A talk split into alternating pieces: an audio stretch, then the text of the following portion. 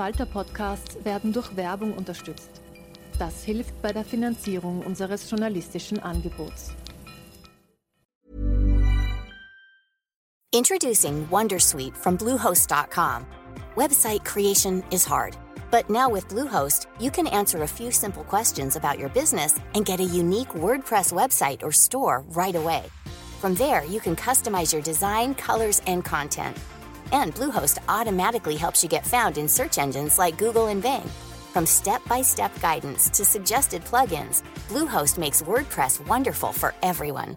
Go to bluehost.com/wondersuite.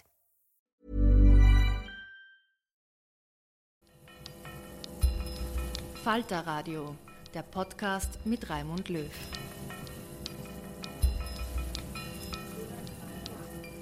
Sehr herzlich willkommen, meine Damen und Herren, im Falterradio. Ein Jahr ist es her, dass im Iran die Proteste gegen den Zwang zum Chador und gegen die Polizeigewalt begonnen haben. Es ist die größte Massenbewegung seit langem in der Islamischen Republik.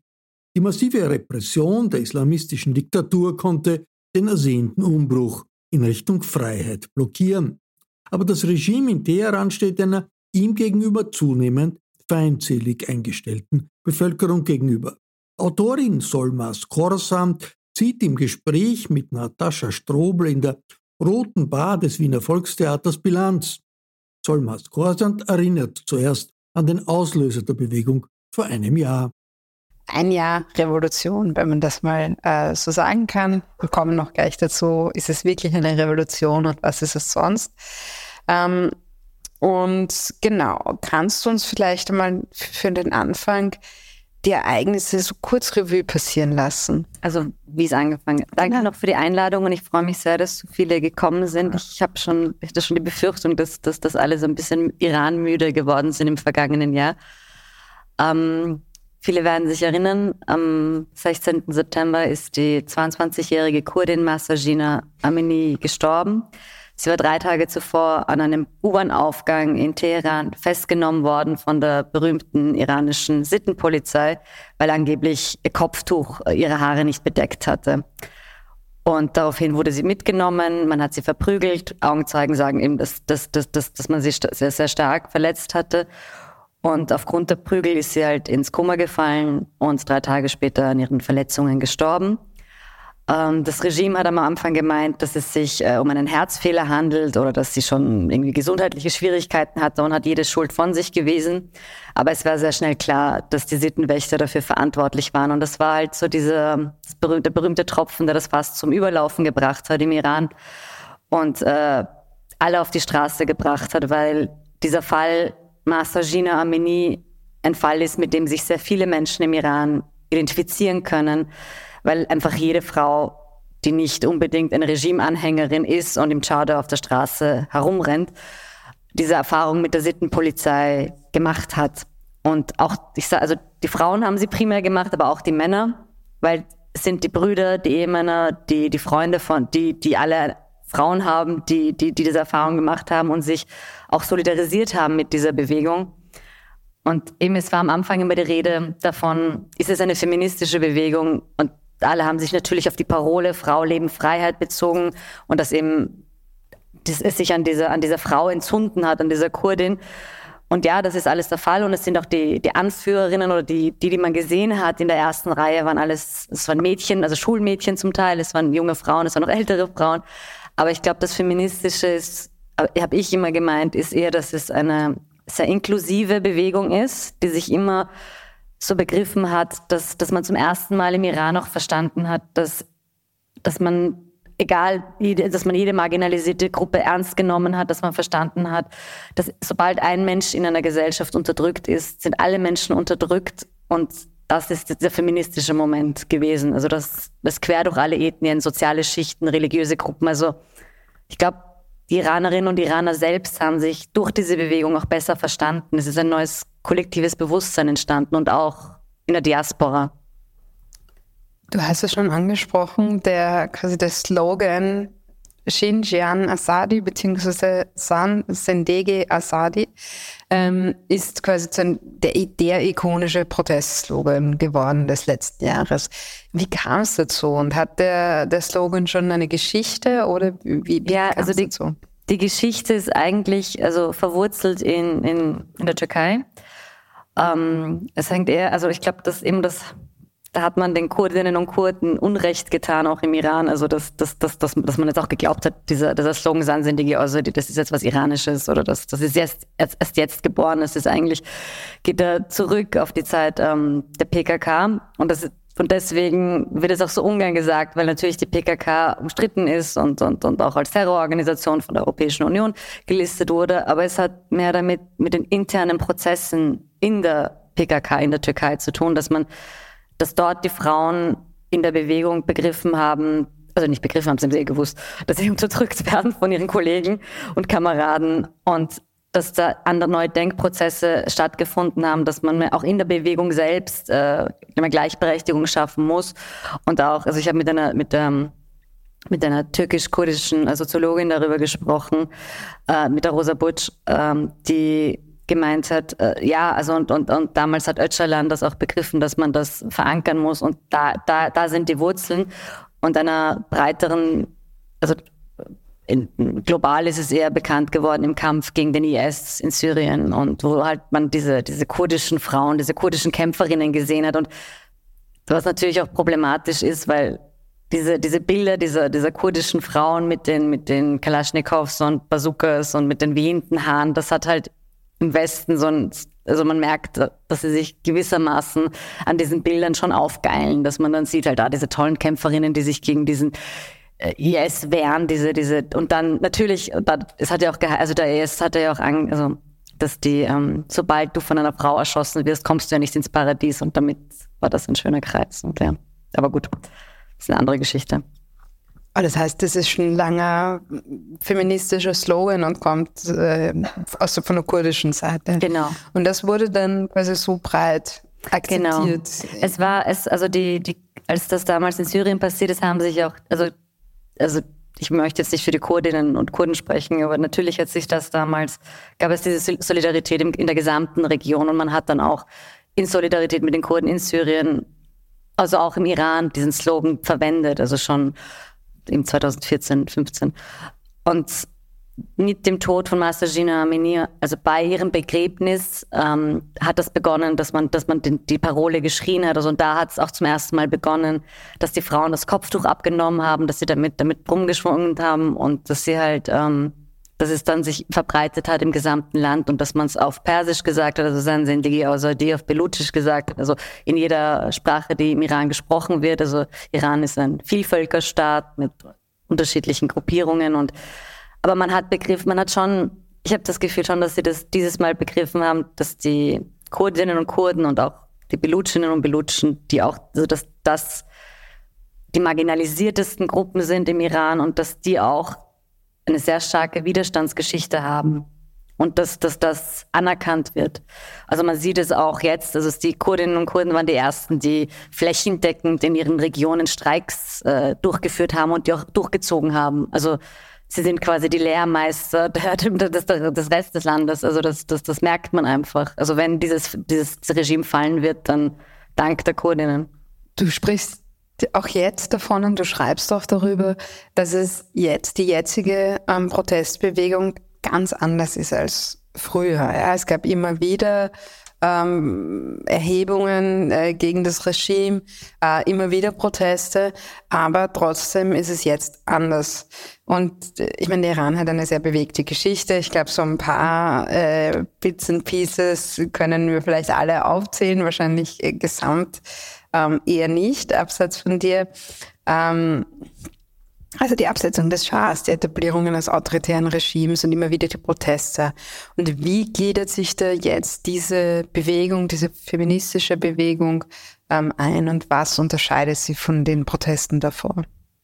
Also es gab, also wie du schon gesagt hast, es gibt so eine sehr bewegte Protestgeschichte im Iran. Ich komme einfach nach der Revolution 1979 und lasse alles davor aus. Ähm, es haben sich immer unterschiedliche Schichten äh, Protesten angeschlossen. Also einer der größten Proteste war 1999, als eine liberale äh, Zeitung geschlossen hat und es zu Studentenprotesten gekommen ist wo, und wo man das erste Mal auch den Slogan Nieder mit der Diktatur gehört hat in, in weiterer Folge. Aber das war halt sehr bezogen auf die Studierenden und eine Intelligenz hier. Dann die, die wichtigste Bewegung war die Grüne Welle, also 2009, als es zu, zu der Wahlfälschung gekommen ist zwischen ähm, dem amtierenden Präsidenten Mahmoud Ahmadinejad und Mir Hossein Mousavi, dem, dem Reformer, der, wo alle Hoffnungen, also der Hoffnungsträger der, einer, eines progressiveren Irans. Und damals ähm, haben sich, was auch noch, also eher der Mittelstand und auch noch die Intelligenz und Studierende, aber schon viel breiter, aber es war eben, sie waren alle geeint in diesem, äh, wo ist meine Stimme? Und das hat sich dann natürlich auch nochmal übersetzt mit nieder mit dem Regime. Und später haben sich auch die unteren Schichten angeschlossen. Also 2017, 18 und vor allem 19, als man die Benzinpreise erhöht hat, haben sich vor allem eben die unteren sozialen Schichten angeschlossen, was halt einzigartig war, weil die unteren Schichten sind halt, das ist die Basis des Regimes. Also das, die wollte man emancipaten, also als die, als die Ayatollahs an die Macht gekommen sind. Und die haben halt gemerkt, auch die haben nichts mehr zum Fressen. Also die Wirtschaft ist dermaßen desolat. Die einzigen Personen, die davon profitieren, sind die, die oberen Ränge der Revolutionsgarden und der Geistlichen. Und sie haben überhaupt nichts davon und, und haben sich quasi, und das waren aber damals, hat die Mittelschicht nicht mitgemacht. Und diesmal aber schon, weil es eben diese kollektive Erfahrung dieses Frauenhasses einfach in der Gesellschaft so verankert ist, weil du einfach weißt, dass die Islamische Republik mit ihrer Geburt einfach eine, eine, ein, ein Regime ist, das den Frauenhass an erster Stelle gestellt hat. Und dass Frauen sind ab dem ersten, ab dem ersten Tag sind sie zu Menschen zweiter Klasse erklärt worden, mit jedem Gesetz, das beschlossen wurde. Da reden wir gar nicht mal vom Alltag und von Praxis und von der normalen gesellschaftlichen Misogynie, sondern einfach, du darfst, also du wirst einfach entrechtet. Kannst du uns das erklären, quasi was für Gesetze sind das? Also dürfen Frauen selbst entscheiden, irgendetwas? Also sie, also es ist immer so, ich, ist immer gefährlich, weil ich es immer von, von also es ist nicht vergleichbar jetzt mit Afghanistan oder aber es ist, ähm, also dass die, wenn du vor, vor, vor Gericht aussagst, ist die, ist, die, ist die Stimme einer Frau nur halb, offiziell nur halb so viel wert bei, wenn du bei Erbschaftsstreitigkeiten bekommst du nur halb so viel wie dein Bruder. Wenn du, ähm, wie war das? Ich fand das das, das Witzigste oder skurri äh, also schockierendste ist, wenn du ähm, einen Autounfall hast und, und also als Frau und schwanger bist mit einem Sohn, hat er mehr, bekommt er mehr Schadensersatz als du. Also das ungeborene männliche Wesen hat mehr Ja. Und äh, was das Familienrecht angeht, grundsätzlich, also ist, ist grundsätzlich ist, also du äh, werden die Kinder dem Vater zugesprochen bis zu einem gewissen Alter. Und viele Frauen haben, also was eben, was eben interessant ist, dass sich das, dass viele halt auch deswegen nicht heiraten. Weil sie einfach, weil du so, sobald du ähm, verheiratet bist, verlierst du sehr viel mehr Rechte. Also sobald du volljährig bist, ist das ist, also davor eher ist der Vater quasi mehr oder weniger dein, dein Vormund. Und wenn du dann verheiratet bist, ist es quasi dein, also Vormund ist nicht dein Mann, aber er könnte dir verbieten, dass du, dass du reist, er könnte dir verbieten, dass du einen Job annimmst, er könnte das alles tun. Deswegen machen sehr viele ähm, progressiveren Paare machen so Eheverträge, wo sie sich das alles quasi zusichern. Aber diese Eheverträge gelten im Fall des Falles dann auch nichts. Also, ja. Und das ist alles geschehen ab 1979. 1979, ja, ja. Genau. Und das Ding ist aber, dass sie, glaube ich, jetzt, also in, im vergangenen Jahr aufgrund der Bewegung, ähm, wollen sie quasi diese Privilegien, wenn ich es jetzt der unverheirateten Frauen auch äh, quasi dezimieren und, und, und dass sie dann halt noch immer die, mit 35 die Erlaubnis deines Vaters, wenn du verreisen willst oder deines, keine Ahnung, deines Bruders oder, ja. Und es geht quasi auch immer so weiter. Also das ist, was ist das Vorbild? Dann, dass es irgendwann so ist wie in Saudi-Arabien oder? Saudi-Arabien versuchte zu reformieren. die haben das jetzt alles ein bisschen, also äh, nein, es ist ein furchtbares diktatorisches, menschenverachtendes Regime, das quasi ein bisschen Kosmetik betreibt. Aber ja, die haben jetzt, was äh, die Frauenrechte angeht, ein bisschen runtergeschraubt. Es gibt ähm, es gibt Gruppierungen in, in, in, im Regime, die, die natürlich äh, sehr, also ich würde nicht sagen, sie orientieren sich an Afghanistan, aber sie haben ähnliche Vorstellungen. Also ähm, einige werden sich erinnern an die Attacken in Mädchenschulen, also wo es die Giftgasangriffe gab. Und das ist schon von Fraktionen, die sich denken, ja, also Mädchen brauchen keine Schulbildung oder halt höchstens bis zum fünf, also fünf Jahre und dann reicht's. Und die ganze Politik der Islamischen Republik ist ja auch, also wenn man Ali Khamenei über die Jahre, also den Revolutionsführer über die Jahre zuhört, sagt er immer wieder, also er sagt jetzt nicht Frauen, also gebären und, und, und kochen, aber de facto sagt er das. Also das, das, das, das ist der Wunsch. Du sagst ja auch, dass es dieses Mal die, die städtische und die gut gebildete Babel quasi äh, transzendiert und eben auch die unteren ähm, Schichten dabei sind, eigentlich alle Teile der Gesellschaft erfasst sind. Und ganz praktisch gefragt, ja, das auch schon davon gesagt, äh, geredet, dass der Iran ein Vielvölkerstaat ist, sehr viele ähm, unterschiedliche Traditionen, viele Sprachen. Ähm, wie funktioniert die Organisation eigentlich dieser Protestbewegung, die jetzt über ein Jahr die Proteste aufrechterhalten konnte? Ist es äh, immer, sind es immer wieder Wellen, die da quasi kommen oder gibt es da irgendwie eine zentrale ähm, Organisation? Also eine Zentrale gibt es nicht. Ähm, es ist auch immer ein Auf und Ab und vor allem in den vergangenen Monaten hat man jetzt auch nicht, also die, diese, diese großen Straßenproteste haben abgenommen, die gibt es in der, in der Form auch nicht. Also vereinzelt und Menschen, die von Dächern brüllen und ähm, das, das gibt es schon, aber nicht, nicht wie wir es äh, vergangenen Herbst und Winter erlebt haben. Es gibt unterschiedliche Formen, also ich glaube, ähm, wichtig ist, dass man sieht, dass es, es gibt, also die Berufsgruppen sind sehr stark, also die Lehrerinnen und Lehrer, so die organisierten Formen, auch Gewerkschaften, Pensionisten sind extrem stark. Ich weiß, es wird dann immer so, so abgetan, aber die sind eigentlich sehr aktiv dabei. Also ich finde, die machen das super. Äh, und die Studierenden, also gerade die Universitäten sind insofern wichtig, weil es gibt ja keine, äh, du kannst ja keine politische Arbeit in dem Sinn im Iran machen, wo es Räume gibt, wo du dich, wo du dich treffen kannst. Und deswegen sind, haben Universitäten noch immer im Iran diesen, was wir vielleicht, also wir was man in Europa oder im Westen in den 1968er Jahren hatte, wo, wo die Unis noch so einen avantgardistischen Moment hatten. Das, das ist halt im Iran noch sehr stark. Also, dass tatsächlich da die Zelle des, des, des Widerstands, also Zelle, es, gibt kein Zentrum, aber, aber da findet viel statt. Äh, und ansonsten auch sehr, sehr viel über soziale Medien, Telegram-Kanäle, WhatsApp, ja, WhatsApp also Telegram ist sehr stark. Und aber es gab Teil, also wie gesagt, das ist in unterschiedlichen Regionen unterschiedlich ausgeprägt. Also in Kurdistan ist der Widerstand sehr viel äh, straffer organisiert, weil sie einfach eine viel längere Tradition haben. Und also wenn sie, wenn da sechs Gruppierungen sagen, wir streiken, streiken wir auch.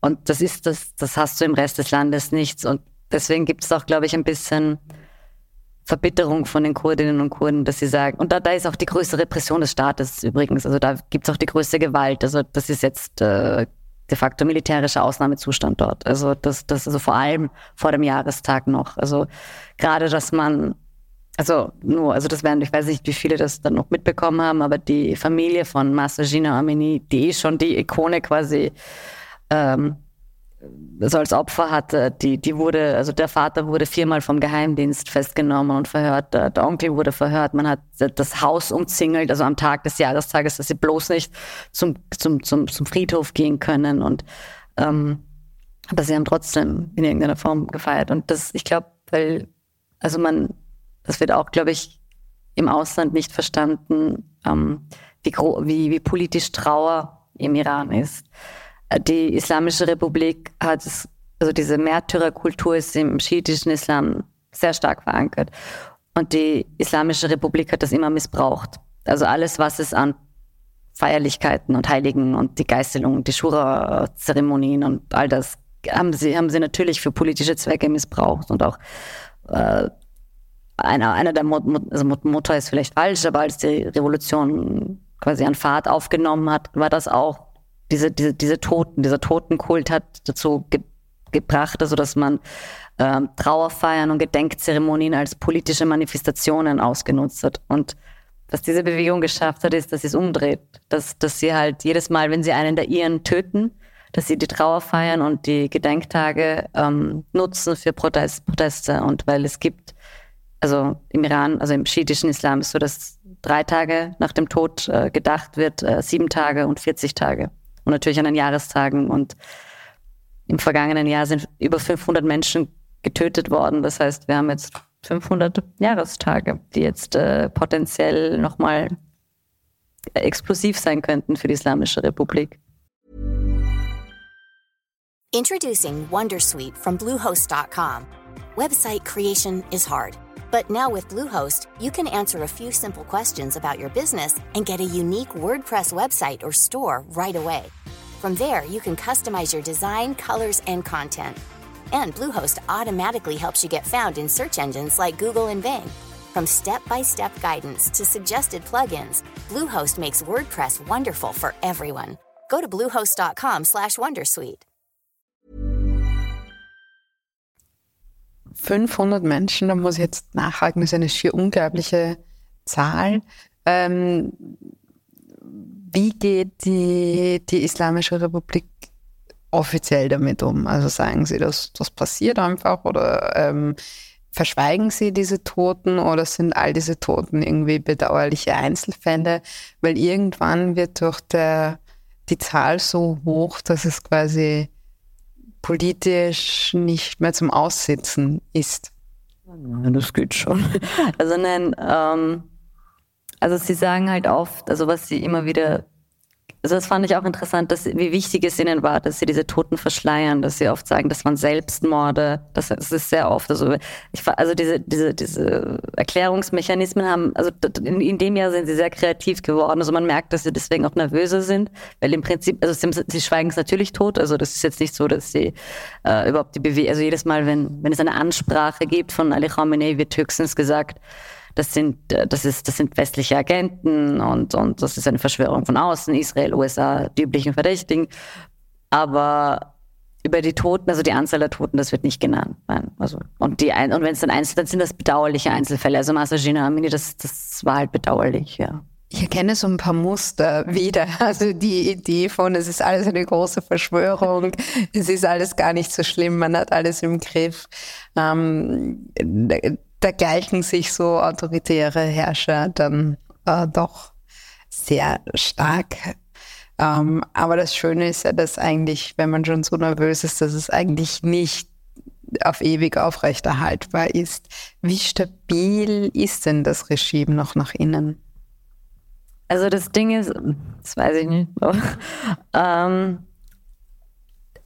man erkennt, also ich finde schon, dass man in diesem Jahr sehr sehr viele Risse gesehen hat. Und ähm, gerade gerade wie oft äh, man also Revolutionsgarden rausgekommen sind und sogar offiziell im Fernsehen gesagt haben, dass, dass sie nervös sind, dass sie, dass ihnen das, das Sorge bereitet, ähm, dass sie, also auch man hat also versucht, man hat gleich zu Beginn angefangen, diese 20 Prozent äh, Erhöhung der Gehälter der Sicherheitsbeamten, äh, wenn man merkt, man muss sie irgendwie mit Geld an der Stange halten. In vergangenen Monaten hat man den Basij-Milizen irgendwelche Steuern erlassen. Sie müssen keine Wasser, Strom, Gasrechnungen mehr zahlen, weil irgendwie musst du ihnen was geben. Und auch die Art und Weise, wie sie mit dem engsten Kreis ihrer, ihrer, ihrer eigenen Leute umgehen. Also es gab ähm, dieses, also vergangenes Jahr zum ersten Mal auch äh, die, also, also die Hinrichtung von Doppelstaatsbürgern, unter anderem, also einem Iran, also britisch-Iraner und einem schwedischen Iraner. Und der britisch-Iraner, also Ali Akbari, das war ein ehemaliger stellvertretender Verteidigungsminister. Und das ist schon jetzt nicht irgendwer, also das war jetzt keine Person, die sie jetzt auf der Straße aufgegabelt haben und, und jetzt ein junger Mensch, der, der, der halt zur falschen Zeit am falschen Ort war, sondern das war schon einer der ihren. Und ja, er war zur Zeit äh, des sogenannten Reformpräsidenten Khatami Stellvertreter. Aber das war schon auch ein Signal an, nennen wir es gemäßigtere Kräfte im Regime, dass wer, wer auch nur ein, eine Spur von unserer Denke abweicht, dem geht's an den Kragen.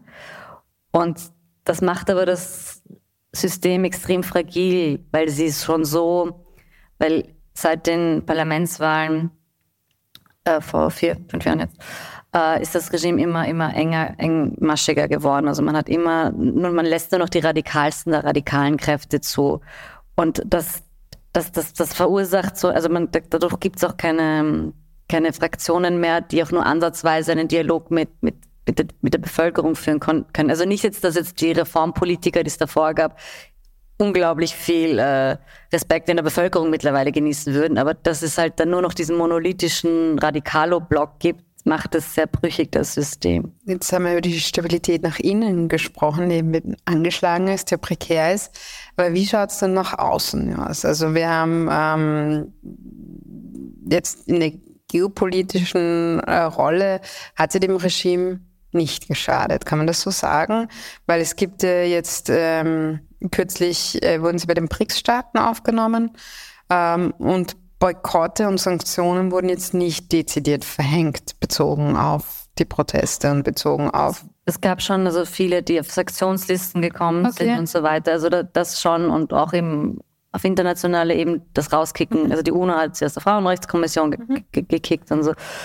Ähm, das große Ding, was viele in der Diaspora und auch im Iran vielleicht verlangen, ist die Listung der Revolutionsgarden auf der Terrorliste. Das ist nicht passiert. Und ähm, ja, also ich glaube schon, dass, also was ich spannend finde und ich glaube, etwas auch unterbeleuchtet ist, ist gerade diese geopolitische Dimension. Also gerade dieses, aber das ist auch unabhängig jetzt mhm. ein bisschen vom Iran, dass, dass sich da gerade so ein, so ein ähm, äh, Gegengewicht zu, zu westlich, also man versucht tatsächlich ein Gegengewicht und eine Alternative zur westlichen Hegemonie zu schaffen. Also sie sind im Sommer, also Iran ist im Sommer in die Shanghai Organization Corporation aufgenommen worden. Das ist so quasi der Club der Diktatoren, ähm, wo also den gibt es seit 2001, das sind China und Russland maßgeblich, aber auch im Kasachstan, Kirgisien und aber eben auch Indien und Pakistan. Und es ist ein bisschen so ein ursprünglich ein Sicherheitsbündnis, aber auch wirtschaftliche Kooperation. Also man kann das jetzt nicht mit der NATO oder der OECD oder der OPEC oder irgendwas vergleichen. Und auch nicht die BRICS-Staaten sind auch keine, keine alternativmächtigen Bündnisse, aber sie versuchen sich schon als Alternative zum G G7 zum Beispiel zu etablieren. Und das finde ich schon sehr spannend, dass da dieses, dieses anti-westliche ähm, Gegengewicht einfach gerade im Entstehen ist. Also auch Iran, also Ibrahim Raisi, der Präsident, ist auch im Sommer zum ersten Mal, hat eine Afrikareise gemacht nach Kenia, Zimbabwe, Uganda.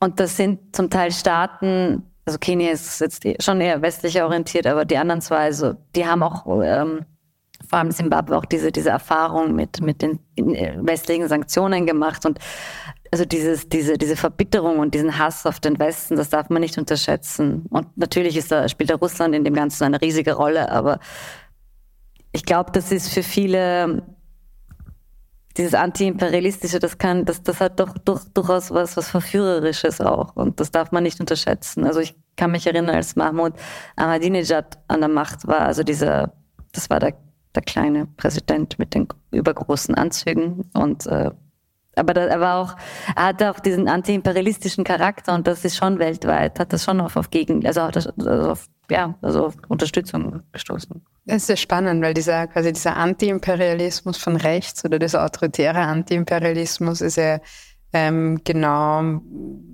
die, diese Form quasi, die Russland ja eben anbietet, ähm, Staaten wie dem Iran oder oder ähm, auch ähm, westlichen Rechtsextremen, die sich quasi gegen die Eliten ähm, und zurück zu so einem traditionalistischen wollen. Und dann äh, passt das genau zu dem, was wir einerseits in Russland sehen, ähm, was dieser Traditionalismus bedeutet und andererseits aber eben auch äh, in antiimperialistischen Staaten wie dem Iran. Ist auch interessant, wie man Antiimperialismus äh, von was Progressiven in was Autoritäres verdrehen konnte. Äh, welche Anti, also ich meine vor allem das Imperialistische, also ich meine, Russland war ein Imperium, Iran war ein Imperium, also Persien war ein Imperium, also ich es ist irgendwie Lust, ja, das ist eh wurscht. Also ich wollte nur recht geben. Es ist halt auch so, das ist halt so äh, spannend, dieser Anti-Imperialismus, der nie aus den 60ern, 50ern rausgekommen ist. Und ich meine, das Bittere ist, es gibt halt auch quasi bei Linken, die halt quasi noch immer das einzige Imperium, was existiert, ist die USA. Ja, und da können wir lange äh, quasi über alles reden und wir haben auch jetzt den 11. September und Chile und alles gehabt. Ja.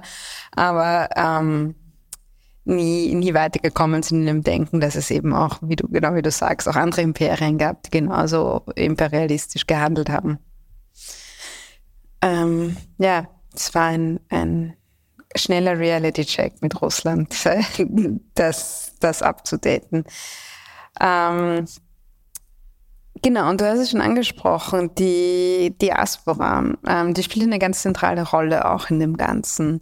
Ähm, Gibt es hier strategische Absprachen oder wie funktioniert das und quasi was ist die Funktion äh, der iranischen Diaspora? Ist so schwierig.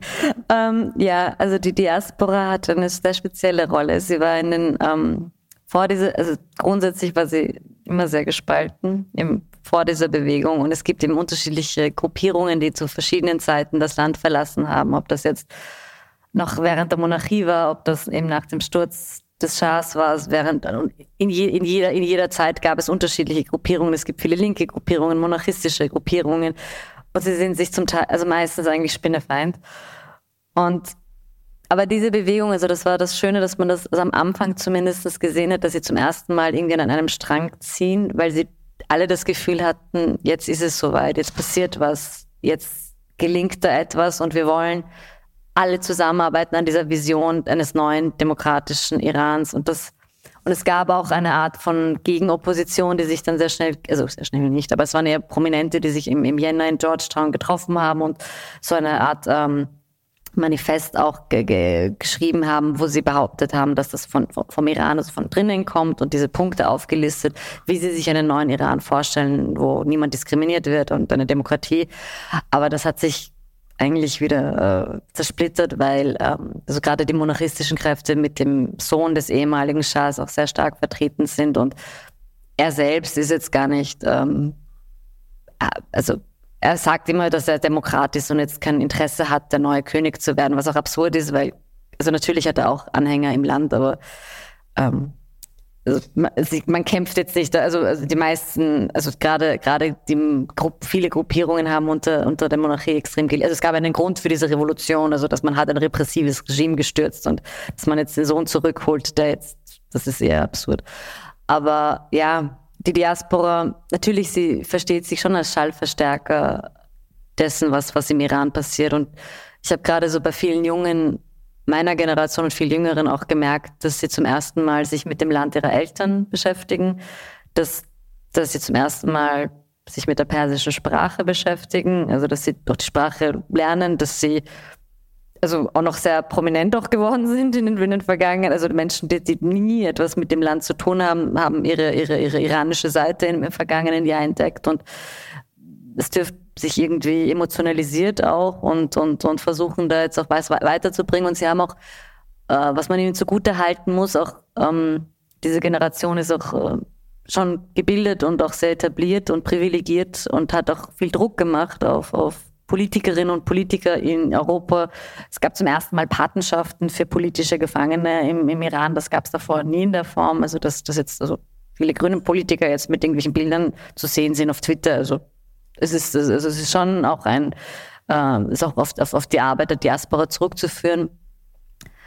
Ähm, ja, und äh, ja, ich, ich meine, mir, mir fällt auch auf, dass sie sind, sie sind in vielen Teilen noch etwas, mein, für meinen Geschmack zu emotional, aber das ist mein Geschmack. Das hat, ja. Von wegen Pathos und so. Deswegen. Ja, ja, ich, ich habe ja ein Buch dagegen geschrieben, dass ich das Pathetische nicht so gern habe.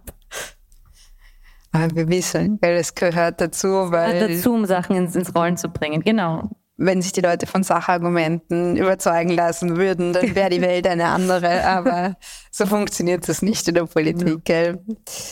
Ich, ich habe auch ein Buch geschrieben, nicht über Pathos, aber warum das Emotionale funktioniert, genau.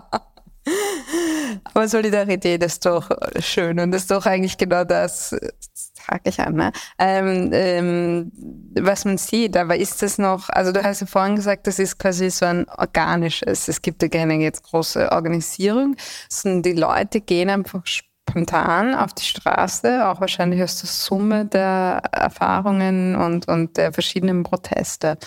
Und jetzt ein bisschen einen, einen Ausblick quasi, ähm, also einmal das zurück, was haben die Proteste bis jetzt erreicht? Gibt es quasi greifbare Änderungen im Regime? Hat sich das Regime lockern müssen oder ähm, ist es quasi noch so wie, wie gehabt, nur halt prekärer?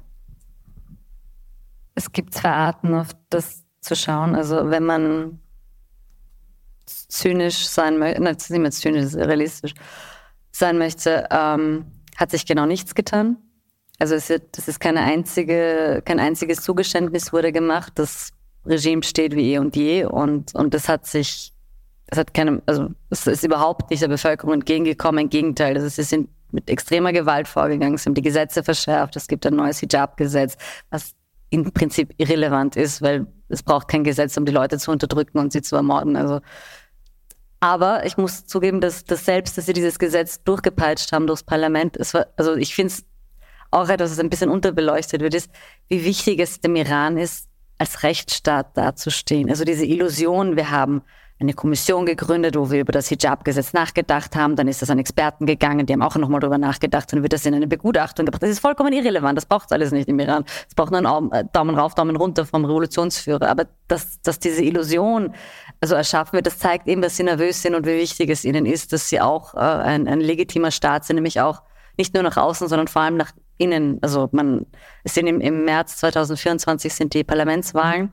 Und natürlich haben sie ein Interesse daran, dass die Leute wählen gehen, was sie vermutlich nicht so tun werden. Also es wird mich sehr wundern, wenn es passiert. Aber you never know.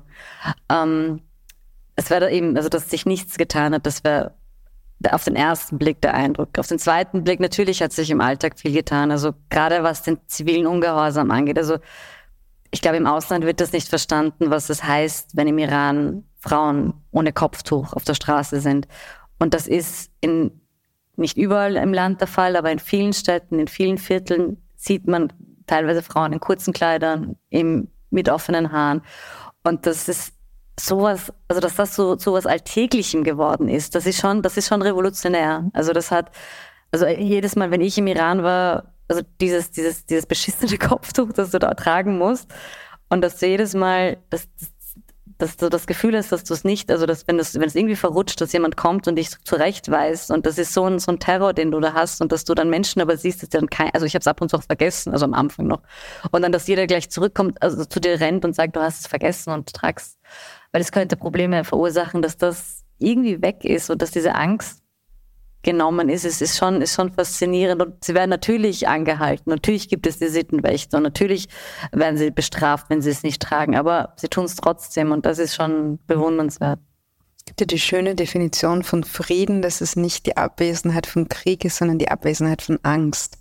Und ähm, da würde das äh, gut dazu passen, dass man sich doch so kleine äh, oder größere Räume, auch physische Räume erkämpft hat, ähm, wo man keine Angst mehr hat. Jetzt ein bisschen ähm, weiter in die Zukunft geschaut. Ähm, was ist, wie geht's weiter? Quasi, was ist das Ziel eigentlich? Ähm, also gibt es ein Ziel, gibt es ein formuliertes Ziel? Wir haben gehört, es gibt keine zentrale Organisation, aber wenn das, das und das äh, gemacht wird, dann wäre wieder Ruhe oder quasi ist der Regime Change das Ziel? Ja, also das Ziel ist es definitiv der Re Regime Change. Ähm, es gab, wie gesagt, unterschiedliche Manifeste, die das konkreter definiert haben. Also, dass man eine Demokratie will, dass es ein säkularer Staat sein muss, wo sich die Religion nicht einmischt, dass Religion Privatsache ist, dass alle bis jetzt marginalisierten und diskriminierten Gruppen quasi gleichgestellt sind. Also auch dieses also ich finde es auch extrem spannend, also dass gerade auch der queeren Community da sehr viele Zugeständnisse, also Zugeständnisse, steht hinzu, gemacht werden und dass das, das in einem islamischen Staat, also eben vor allem wenn es diesen kolonialistischen westlichen Blick auf den Iran gibt, dass man glaubt, ah, die haben, also die haben ganz andere Debatten, die haben genau die gleichen Debatten wie, wie wir und möchten genau die gleichen Rechte erreichen. Und ähm, der Regime Change, das ich, ich habe keine Kugel, ich weiß nicht, wie, wie lange es dauern wird. Also ich, ich hoffe, dass ich es noch in meiner Lebenszeit erleben werde. Ähm, aber ja, also sie arbeiten schon natürlich auf den Sturz der Islamischen Republik hin. Das ist das Ziel, das war immer das Ziel. Und er, er wird kommen, der Sturz. Ich, ich hoffe, dass er, also ja, und ich hoffe, dass, aber ich, dass er so unblutig wie unmöglich sein wird. Also. Und jetzt äh, ähm, zum Abschluss noch die Frage, die ich, mit der ich eigentlich einsteigen wollte. Ähm, aber ich dachte, sie passt dann doch besser äh, am Ende hin. Ist es jetzt eine Revolution, was wir hier sehen? Und wenn nicht, was ist es dann?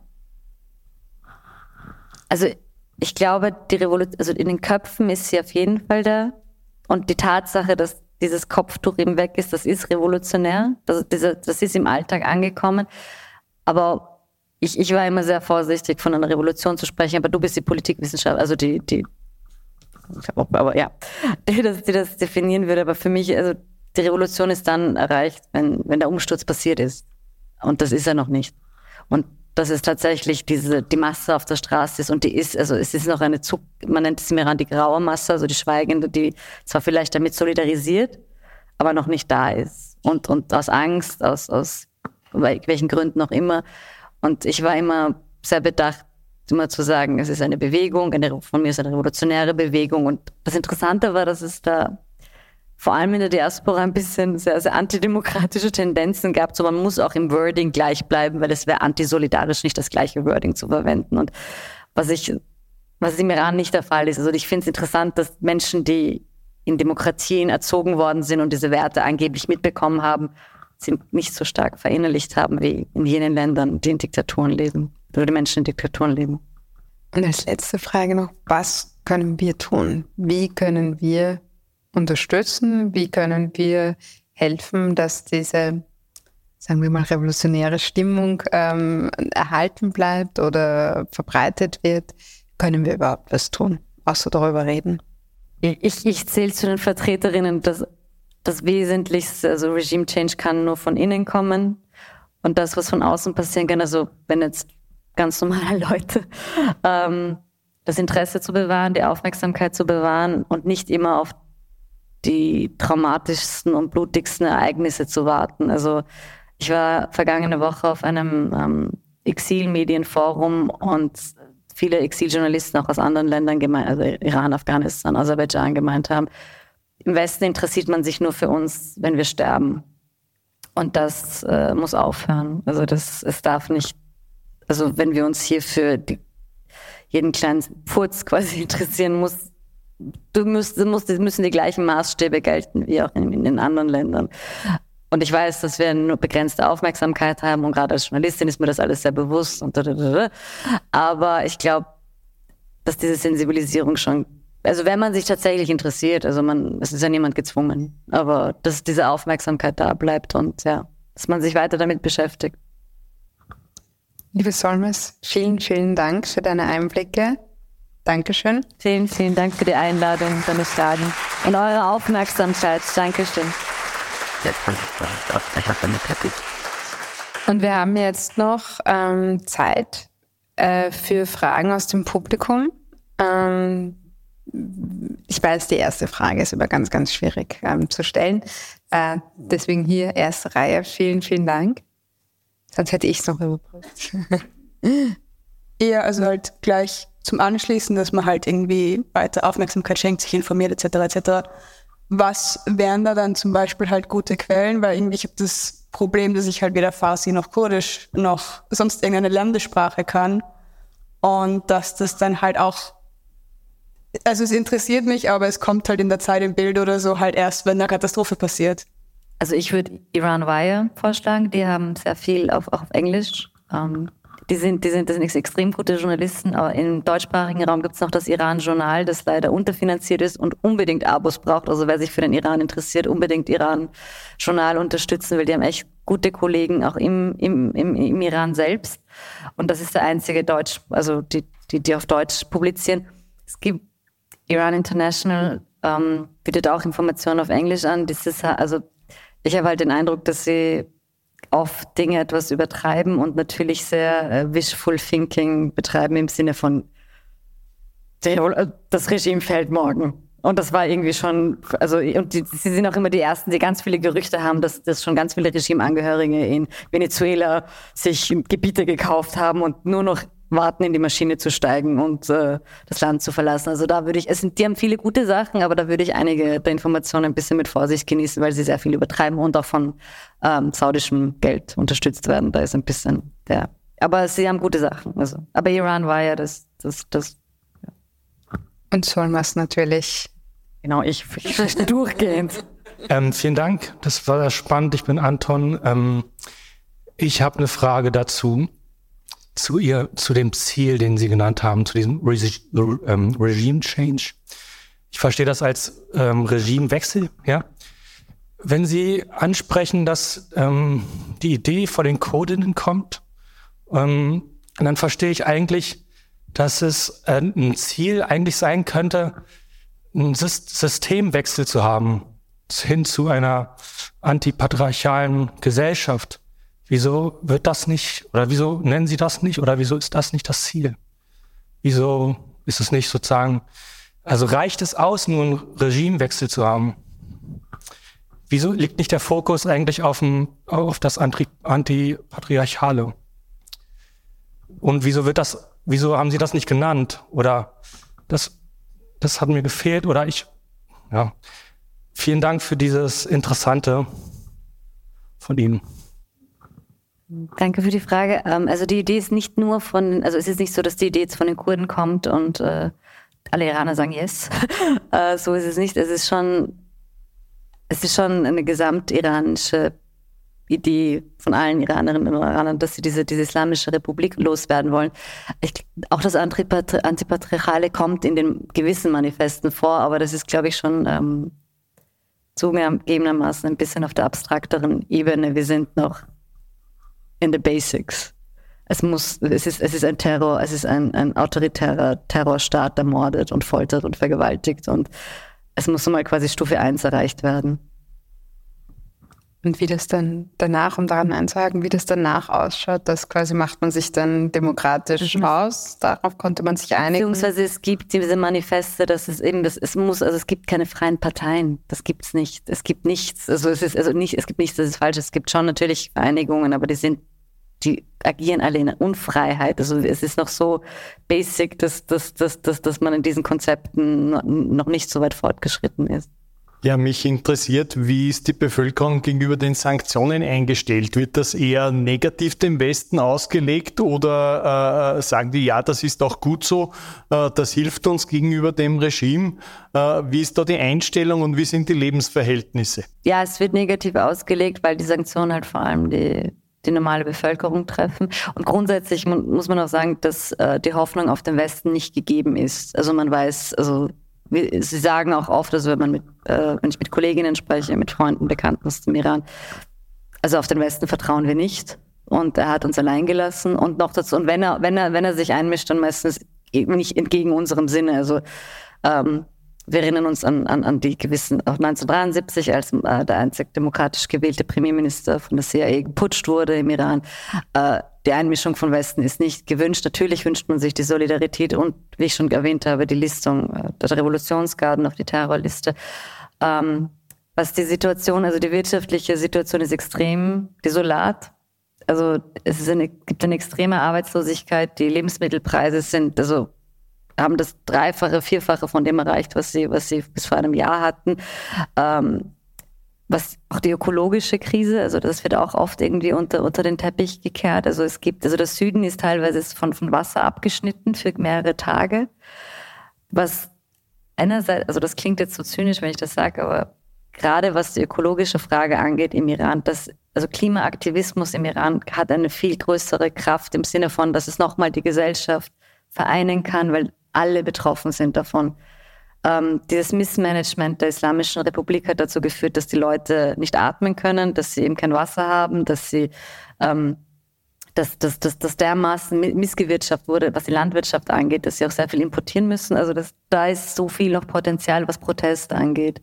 Äh, aber nein, ja, also und gleichzeitig, ich habe das bei FM4 leider zu verkürzt gesagt, dass wenn die wirtschaftliche Lage so desolat ist, dass dann die Leute auf die Straße kommen. Ja, das kann dazu führen, wie es 2019 der Fall war, dass, dass die Benzinpreise erhöht worden sind und die unteren Schichten mitgemacht haben. Aber natürlich hat, führt das auch dazu, dass die Leute viel mehr mit ihrem eigenen Leben beschäftigt sind. Wer nichts zu essen hat, hat nicht die, die, die ist nicht in der Lage, quasi jetzt äh, zu protestieren. Also die haben andere Probleme.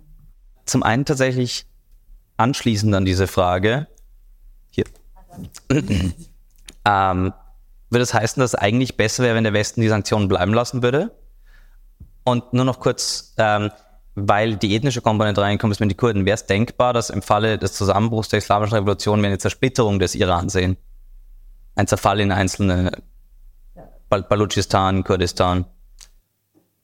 Ähm, ich fange mit der zweiten an. Ähm, Die, das ist das Szenario, mit dem die Islamische Republik spielt. Also, dass ein Bürgerkrieg stattfinden wird, dass wenn wir nicht mehr an der Macht sind, dann droht euch Syrien. Das ist das, was die große, das, die große Angst ist und mit der sie immer gespielt haben. Und interessanterweise hat jetzt die, die, die aktuelle Protestbewegung dazu geführt, dass sie genau diese Angst genommen haben. Ähm, gleichzeitig provozieren sie halt die Kurden extrem. Also sie haben von Anfang an, äh, die, viele der kurdischen Parteien, iranischen, sind ja im Nordirak stationiert. Und sie, die Islamische Republik hat diese, diese Stützpunkte angegriffen, weil sie provozieren wollten, dass die bewaffneten kurdischen Parteien natürlich im Iran sich einmischen in eine Art Konflikt und das wäre suizidal, also wenn sie, wenn sie das tun würden. Und das wissen sie auch. Und was jetzt passiert ist, ist, dass sie, ähm, also was die Islamische Republik gemacht hat, ist, dass sie Bagdad gezwungen hat, dass sie die Kurden relokalisieren, also dass sie nicht mehr an der Grenze zum Iran sind, sondern quasi in andere Gebiete. Und das haben sie vor einer Woche, glaube ich, tatsächlich auch gemacht, was von dieser unglaublichen Weitsicht der, der, der kurdischen Bewegung nochmal zeigt. Also dass sie, dass sie sich, dass sie unter allen Umständen vermeiden wollen, dass es zu dieser zu einer militärischen Auseinandersetzung kommt, weil sie wissen, die, die, der Islamischen Republik sind sie nicht gewachsen, also der Milizen und der Revolutionsgarden. Äh, was war das erste? Die Sanktionen. Ähm, was war die erste? Also die, dass, dass, dass, dass Sanktionen fallen würden oder was? Also das, das habe ich jetzt vergessen. Was ist das erste, oder? Ähm, na, weil das noch nicht ganz rausgekommen ist du hast jetzt eher über die Sanktionen negativ geredet, aber wäre es besser, wenn die gar nicht da wären vom Westen? Also wäre es besser, wenn der Westen die aufheben würde? Ich glaube, sie müssten gezielter sein. Ich bin jetzt keine Expertin, was Sanktionsregime angeht. Ich äh, erinnere mich nur an, eine, ich habe jetzt seinen Namen leider vergessen, einen niederländischen Politikwissenschaftler, der Sanktionsregime ähm, weltweit äh, erforscht hat und festgestellt hat, dass sie äh, in den meisten Fällen genau nichts gebracht haben. Weitere Fragen? Genau. Gleichzeitig äh, muss man natürlich auch, also Diplomatie, ähm, ich, ich frage mich halt immer, was die Toolbox ist der internationalen Diplomatie, was machbar ist, äh, um diktatorische Regime zu stürzen. Es ist nicht im Interesse von anderen Staaten anzugreifen und diktatorische Regime zu stürzen. Oder ist es das? Weil da, wenn es das ist, dann bedeutet es Krieg. Und das kann nicht in, in, im Interesse von irgendwem sein. Und deswegen bin ich auch immer so wenn ich Aktivistinnen und Aktivisten zuhöre, frage ich mich immer, wenn sie sagen, ja, aber das soll nicht gemacht werden und das soll nicht gemacht werden. Und ich sage so, ja, aber dann steht, was ist das Endgame hier?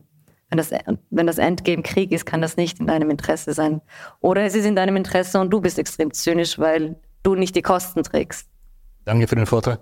Ich wollte nur wissen, ist es nicht ein bisschen seltsam, wenn man von einem Gottesstaat spricht, dass man denkt, dass man mit Mini-Rock und offenen Haaren sehr viel erreichen kann, wenn der Großteil der Menschen doch an Gott glauben und an den, vielleicht nur denken, dass es eine seltsame Auslegung ist dessen, was sie als äh, Religion äh, akzeptieren würden. Und deswegen ist auch der Vergleich mit Russland ein bisschen seltsam, weil da geht es überhaupt nicht um Gott, auch wenn äh, Putin sich mit dem Chef der ähm, der Kirche da mehr und mehr zu sehen lässt, äh, der Vergleich funktioniert nicht wirklich, finde ich. Aber äh, in dem Fall ist ja Iran viel äh, heute sehr interessant und viel interessanter. Und also für mich als Mann ist es überhaupt schwierig zu denken, wenn Frauen offene Haare haben, ob sie sich wirklich revolutionär fühlen, abgesehen davon, dass sie bestraft werden. Das ist ja ein, ein kontestatärer Akt und ein Akt des Widerstandes, ein sehr berechtigter. Aber geht's, wenn es wirklich um den, um den, um den, um, um den Gottesstaat geht, um das, um die metaphysische Ebene, an die viele Menschen glauben, gibt es eine Art Religionskritik, die da irgendwie ansetzt, außerhalb der Studenten, die sich sozusagen auf die naturwissenschaftliche Ebene und auf die Aufklärung berufen. Danke.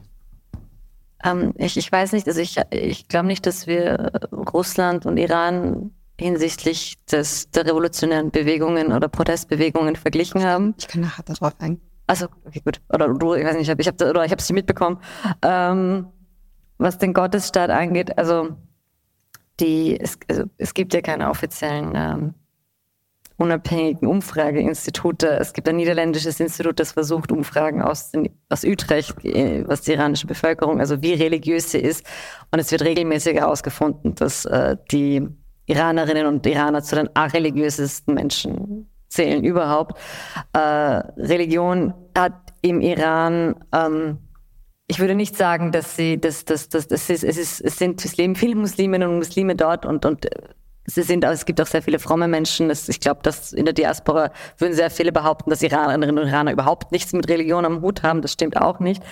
Aber es ist grundsätzlich eine sehr eher säkulare Gesellschaft, die sich auch sehr oft säkular empfindet. Also, und auch die Frommen, das sagen, dass diese Religion missbraucht worden ist von den Ayatollahs und dass sie nicht, sie, sie glauben nicht an, also das ist ein, ein, ein, es ist ein Polit, eine Form des, der politisierten, missbrauchten, politisierten Form ihrer Religion. Und auch, dass die frommsten Menschen eigentlich diesen Staat ablehnen, weil, sie, weil er ihre Religion korrumpiert hat.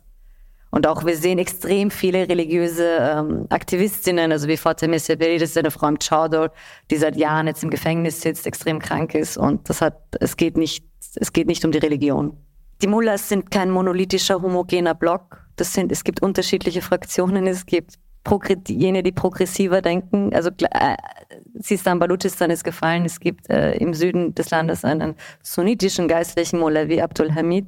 Äh, wenn man ihm zu und das ist ein, einer, der noch den Taliban gratuliert hat, als sie an die Macht gekommen sind im August und jetzt ähm, also er sagt nicht, also gerade das sagt nicht Frau Leben Freiheit sagt, aber er, er, er sagt Ding, er sagt die, die progressivsten Dinge, wie man muss selbst Atheisten äh, schützen, also und und man muss ähm, hat er noch gesagt? Also er kritisiert das Regime am laufenden Band und das ist ein extrem geist, also ein extrem gläubiger Mensch, eine, eine die wichtigste Autorität für die sunnitischen Muslime im Iran. Und also, aber wenn, wenn ihm passiert deswegen nichts, weil sie, weil die die islamische, also weil die Regime-Anhänger natürlich wissen, wenn dem was passiert, dann, dann brennt das Land. Also dann haben sie alle Sunniten auf der Straße. Genau, ich wollte nur äh, es gar nicht so an mich reißen, nur zu dieser Russland-Geschichte sagen. Da, mir ging es nicht um einen Vergleich Russland-Iran, ähm, sondern mir ging es um, um diese Idee, dieses quasi anti-westlichen Imperialismus, ähm, der äh, sehr stark quasi die politische Unterfütterung in, in ähm, Russland ist, wir haben es an dieser Stelle auch schon mal besprochen, äh, diese ganze Idee quasi eines eine Form von Rechtsextremismus, die nicht, oder Autoritarismus, die nicht sich quasi an den Westen dranhängt, sondern die sagt, man muss ein Gegenstück. Also der Westen ist verrottet, dekadent, ähm, großer Austausch, bla bla bla, diese ganzen Eliten im Westen. Ähm, und es gibt aber ein, ein, ein organisches, gutes Gegenstück und das ist der Nicht-Westen. Und der Führer dieses Nicht-Westens ist Russland äh, und die suchen sich all diese ähm, anderen Staaten oder Gebiete, Regionen, Kulturen, äh, wo quasi noch so ein, ein traditionelles, echtes Leben ist. Und da spielt der Iran eine Rolle, ähm, in, in dieser Weltanschauung. Und das war mein Vergleich nicht, dass Russland ja, und Iran ja. quasi ähm, in, in ihrem Inneren äh, vergleichbar wären. Und über, über die Rolle von quasi Russland und Religion und ähm, Missbrauch der Religion könnte man auch ein anderes Mal noch reden, aber dann suche ich mir jemanden, der sich mit Russland besser auskennt als ich. So, ähm, jetzt gab es noch ganz, ganz viele Fragen. Passt. Also ich hätte jetzt eine neue Frage, weiß nicht, ob da zu dem Punkt noch Anschlussfragen waren? Ähm, ja, meine Frage wäre, was, was was müsste denn passieren, damit es zu einem Umsturz kommt? Oder, oder was wären zumindest vorstellbare Szenarien? Also ich meine, ein paar Sachen haben wir eh schon genannt gehabt, dass die wirtschaftliche Situation sich einfach immer mehr verschlechtert. Oder kann es auch sein, dass es einfach zu einer immer größeren Diskrepanz kommt äh, zwischen Vorgaben vom Regime und was dann wirklich die Bef Bevölkerung macht. Also Beispiel das Kopftuch halt weglassen. Und das, also ich, ich habe nicht das Rezept, wie es zu Regime-Change kommt, weil ich wünschte, ich hätte äh, Aber ich habe mit einer Protestforscherin, die genau sich damit beschäftigt, äh, gesprochen. Und ähm, das Wichtigste ist, dass, die, dass mehr Massen auf die Straße kommen. Es sind zu wenige. Und die Risse im Regime es muss aus dem, das Regime muss von innen zerbröckeln. Also dass die, die noch an diesem Regime festhalten, also jetzt nicht die, die aktivsten Anhänger, aber die noch so passiv oder, oder die, die Dulder, dass man die dazu bringt, dass sie, dass sie zumindest nicht mehr aktiv mitmachen. Gerade im Sicherheitsapparat, also und da sehe ich auch die Chance, dass gerade die unteren Ränge wegbrechen, weil sie nicht profitieren. Sie gehören nicht zum engsten Zirkel der Macht. Und das ist schon positiv, dass, dass die, der Revolutionsführer und die ähm, so paranoid ist und nur noch den engsten Zirkel zulässt, weil halt immer mehr wegfallen. Äh, und irgendwann ist halt dann nicht niemand mehr da. Also selbst sein, sein eigener Neffe, seine, seine eigene Schwester sind, sind, sind weggebrochen. Also die, die, sind, die sind offizielle Gegner des Revolutionsführers, also aus der eigenen Familie. Und ich glaube, also das ist, das ist die große Hoffnung und deswegen ähm, plädiere ich auch immer wieder dazu, dieses, diese Blackbox Iran und dieses gerade die Elite und, und die, die an der Macht sind, nicht als Monolith zu sehen. Das sind unterschiedliche Fraktionen mit unterschiedlichen Motivationen. Und ich denke, dass sobald man die ausgemacht und, und identifiziert hat, kann man da auch reinkrätschen und sagen, okay, aus welchen Gründen machst du da eigentlich noch mit? Sind das ideologische Gründe? Sind das opportunistische Gründe? Ist es Angst, weil man ähm, befürchtet, dass wenn dieses Regime mal fällt, dass dann alle quasi wie, wie damals 1979 dann an den Strang kommen, hingerichtet werden? Oder wird man sich an einen Tisch setzen und es kommt zu einer Versöhnungspolitik? Weil, und das, glaube ich, ist auch eine Chance, wenn sich gewisse Fraktionen, wenn es sich ein Zentrum, ein politisches Zentrum dieser Bewegung etabliert, dass wenn die signalisieren, dass wir dass nur jene verurteilt werden, die an den ärgsten Verbrechen gegen die Menschlichkeit mitgewirkt haben und der Rest mehr oder weniger verschont bleibt, jetzt ganz platt gesagt, dann, dass man dann mehr gewinnen kann. Also ich glaube, da ist auch sehr viel Angst verbunden, dass, dass, dass dann alle ähm, strafverfolgt werden. Ja, danke. Äh, ja, auch nochmal herzlichen Dank für den, für den Vortrag.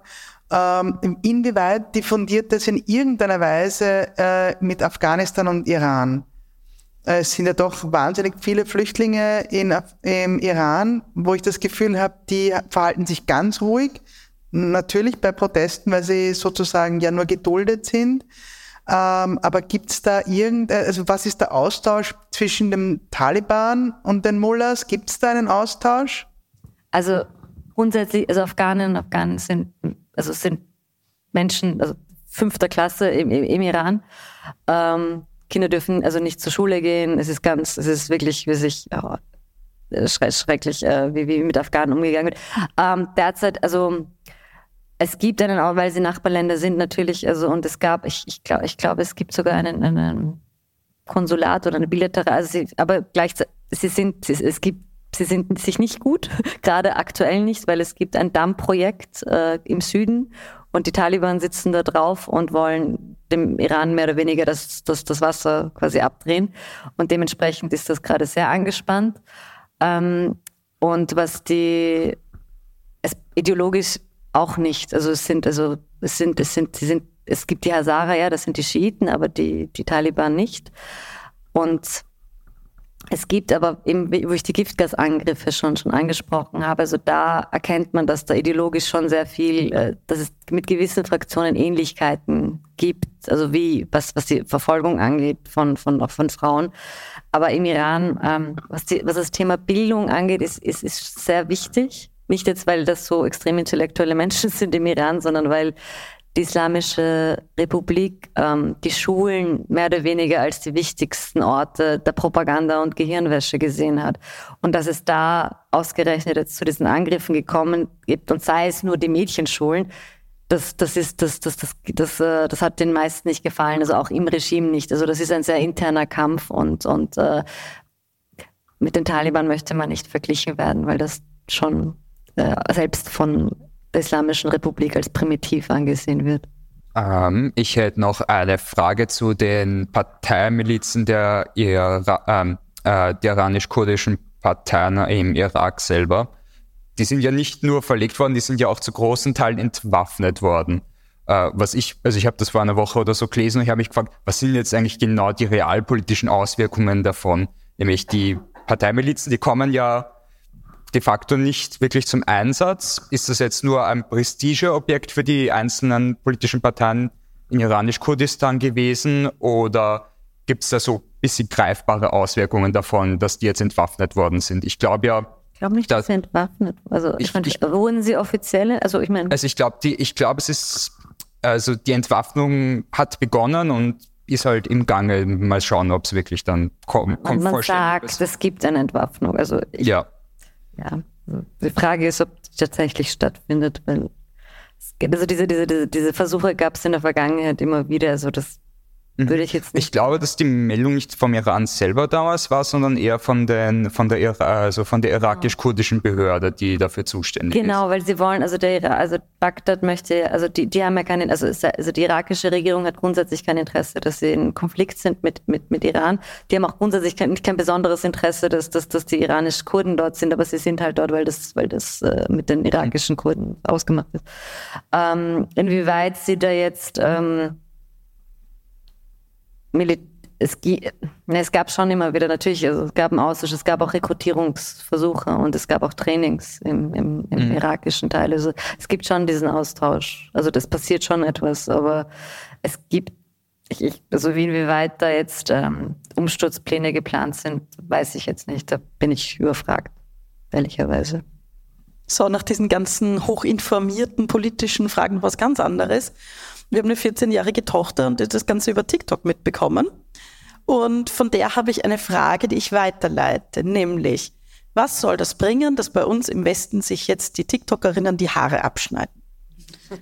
Und sie hat gemeint, das kann doch niemandem irgendwas bringen und bitte Mama, frag sie. Und jetzt habe ich gesagt, ich mache das sehr gerne. Oh Gott, ich liebe sie. um, ähm, ich bin nicht so auf TikTok, deswegen. aber nein, um, ähm, es, es, das mag absurd wirken, aber ich denke, also vor allem, also wenn es Prominente machen und am Anfang haben, waren ja viele Schauspielerinnen und, und Politikerinnen und so dabei, ähm, das gibt schon, ähm, das, also das, das bedeutet den Menschen auf der Straße schon, was sie sehen, dass sie teilen. Ich habe doch gesehen, dass also auf Instagram, das wird doch geteilt, also von, von Iranerinnen und Iranern selbst, weil sie merken, das Thema köchelt noch, es interessiert den Westen noch. Und gerade, also gerade ist eine sehr dunkle Phase im Iran, weil sehr viele festgenommen werden und das die Welt nicht mitbekommt. Und jedes Mal, wenn halt ein Promi sowas macht, dann, dann, dann, dann haben sie das Gefühl, es gibt uns noch. Also man, man, man macht das doch und natürlich ist das, wirkt das jetzt absurd und, und, und, und idiotisch und das, das hat jetzt irgendwie, und vor allem wie haben sie sich die Haare abgeschnitten? Sie haben ja nicht mal viele abgeschnitten, sondern ja, genau. die Spitzen abgeschnitten.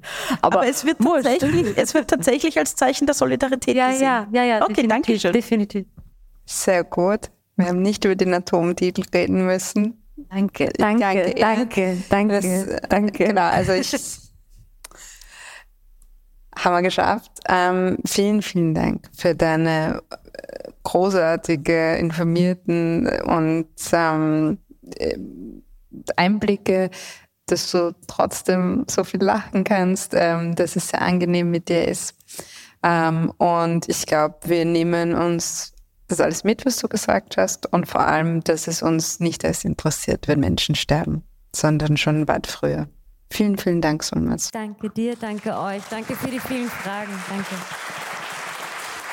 Das war die Journalistin und Autorin Solmas Korsamt in einem Gespräch mit der Politikwissenschaftlerin Natascha Strobl in der Roten Bar des Wiener Volkstheaters vom 19.09.2023.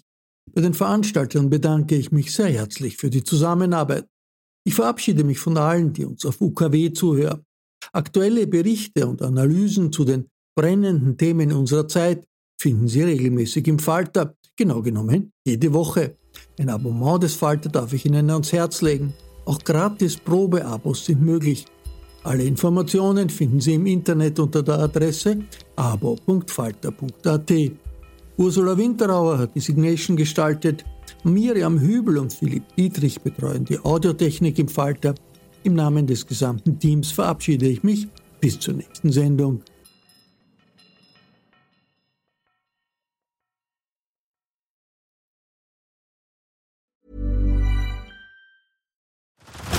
Head over to Hulu this March, where our new shows and movies will keep you streaming all month long. Catch the award winning movie Poor Things, starring Emma Stone, Mark Ruffalo, and Willem Dafoe. Check out the new documentary, Freaknik The Wildest Party Never Told, about the iconic Atlanta Street Party. And don't miss FX's Shogun, a reimagining of the epic tale, starring Anna Sawai. So, what are you waiting for? Go stream something new on Hulu. Tired of ads barging into your favorite news podcasts? Good news. Ad-free listening is available on Amazon Music for all the music plus top podcasts included with your Prime membership. Stay up to date on everything newsworthy by downloading the Amazon Music app for free or go to amazon.com slash news ad free. That's amazon.com slash news ad free to catch up on the latest episodes without the ads.